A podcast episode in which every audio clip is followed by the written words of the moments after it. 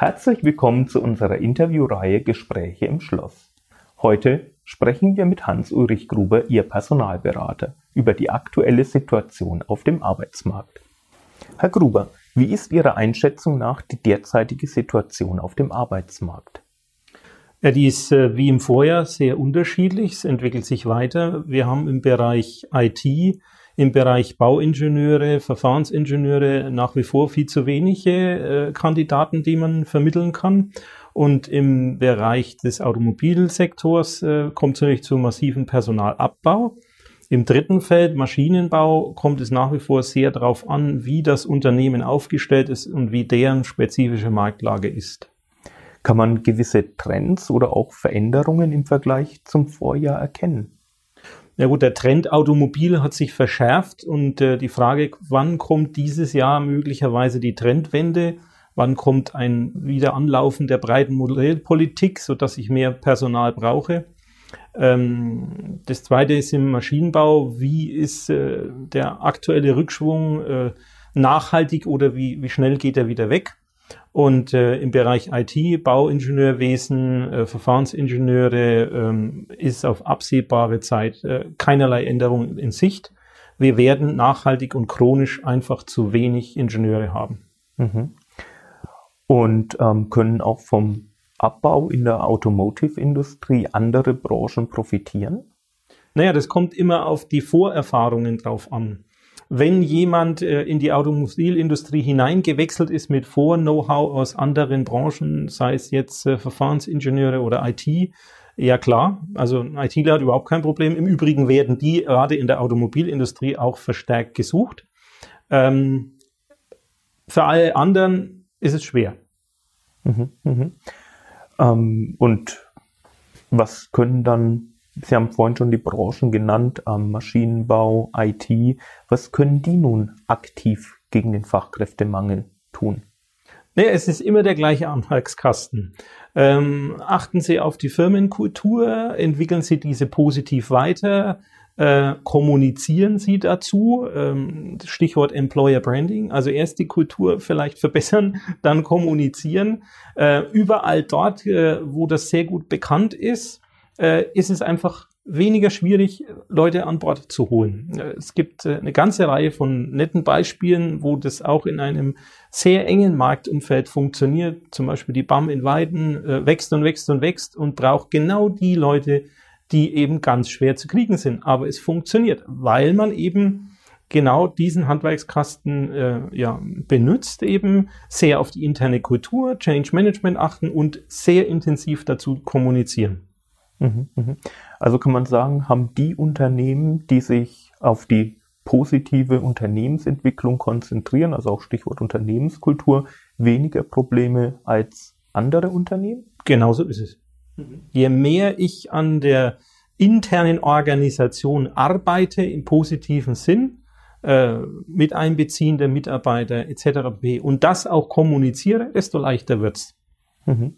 Und ist irgendwann ein, eine Trendwende erkennbar, was die Fachkräftesituation angeht? Nee, also äh, gerade bezogen auf die chronischen Mangelberufe wird da absehbar sich nichts dran verändern. Im Automobilsektor ist halt die spannende Frage, wie die jetzige Transformation sich grundsätzlich auswirkt.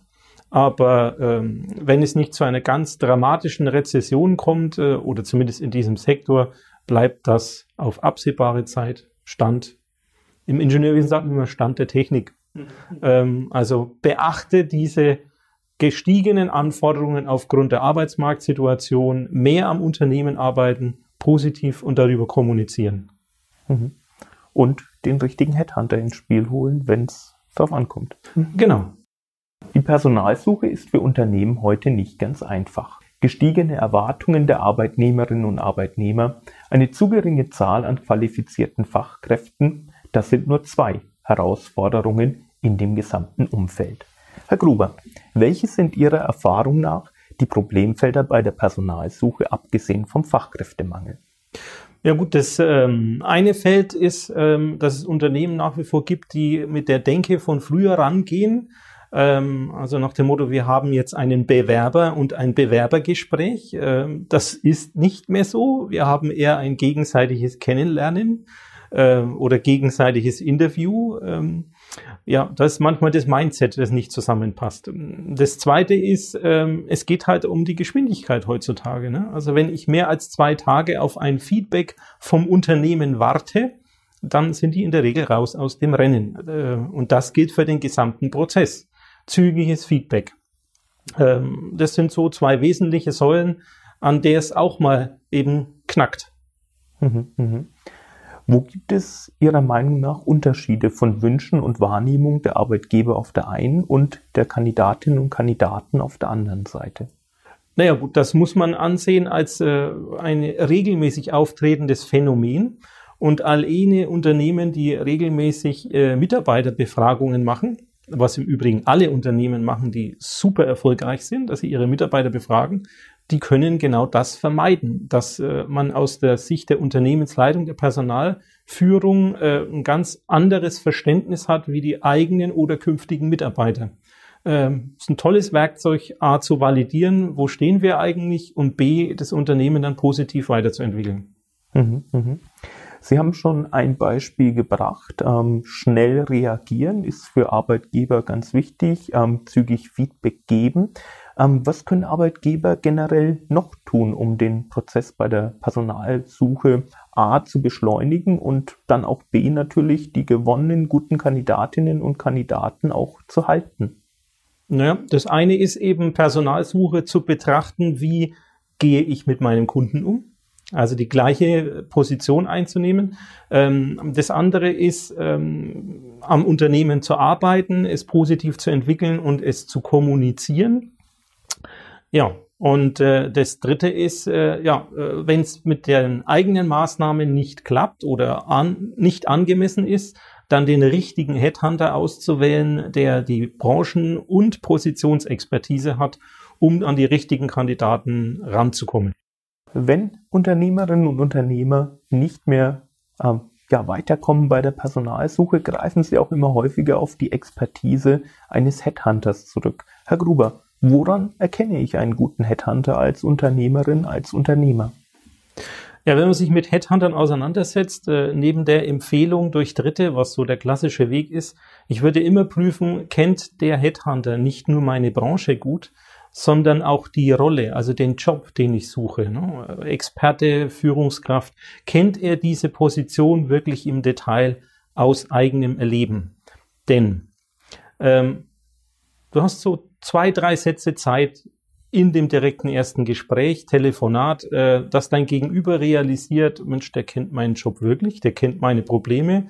Ähm, wir können fachsimpeln, wir haben Spaß miteinander zu reden und der Headhunter kann vermeiden, dass ich in die gleichen Probleme laufe, die mich jetzt dazu bewegen, mich verändern zu wollen. Und ich erlebe es sehr oft von äh, Kandidatinnen und Kandidaten, dass die sich äh, ja sehr beschweren über zahlreiche Anrufe von irgendwelchen Recruitern, die keine Idee haben zu ihrer Position, die sie leben, den Anforderungen den Problemfeldern. In der Regel werden solche Telefonate heute sehr schnell beendet. Und äh, für mich ist immer schön zu hören, wenn dann das Feedback äh, ziemlich spontan kommt, hey, Sie wissen ja wirklich Bescheid. Endlich mal einer, äh, der weiß, um was es geht. Und das ist, glaube ich, der wesentliche Schlüssel, die Top-Kandidaten zu bekommen. Weil die sind heutzutage so genervt von allen möglichen Recruiter-Ansprachen, dass die eigentlich ein Telefonat sofort abwirken, wenn sie nicht in zwei, drei Sätzen verstehen, okay, mein Gesprächspartner weiß, wovon er spricht und äh, ich werde Spaß haben im nächsten Telefonat und vielleicht hat er die Position, die meine Problemfelder beseitigt. Und ich denke, ähm, das war für Sie auch der Grund zu sagen, Sie spezialisieren sich nur auf die Branchen, in denen Sie äh, ja schon Erfahrungen gesammelt haben. Einerseits bei der Personalführung, andererseits natürlich auch ganz aktiv als Geschäftsführer, als verantwortlicher Manager. Welche Branchen waren das? Ja, also aufgrund meiner Führungsverantwortung, äh, die ich hatte, weiß ich, äh, stärke die Stärken und konzentriere dich auf die. Ähm, ich habe meine Laufbahn begonnen in der IT, selber programmiert, äh, selber in der Industrie dann Werkzeuge entwickelt. Äh, witzigerweise eins läuft, glaube ich, immer noch seit 1991. War dann lange im äh, Baubereich unterwegs, also technische Gebäudeausrüstung, Energietechnik. Also sprich, kenne ich den ganzen Bausektor aus langen eigenen Erlebnisketten und auch im Maschinen- und Anlagenbau mit sehr internationalen Projekten rund um die Welt. Ähm, somit sind meine Schwerpunkte IT, Baugeschäft, Maschinen- und Anlagenbau, äh, und auch Automotive, äh, was ja immer die Kundenstruktur von uns war. Mhm.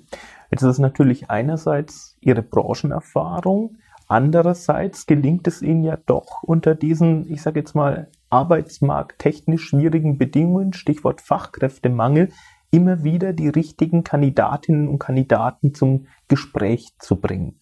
Können Sie uns verraten, wie Sie das machen?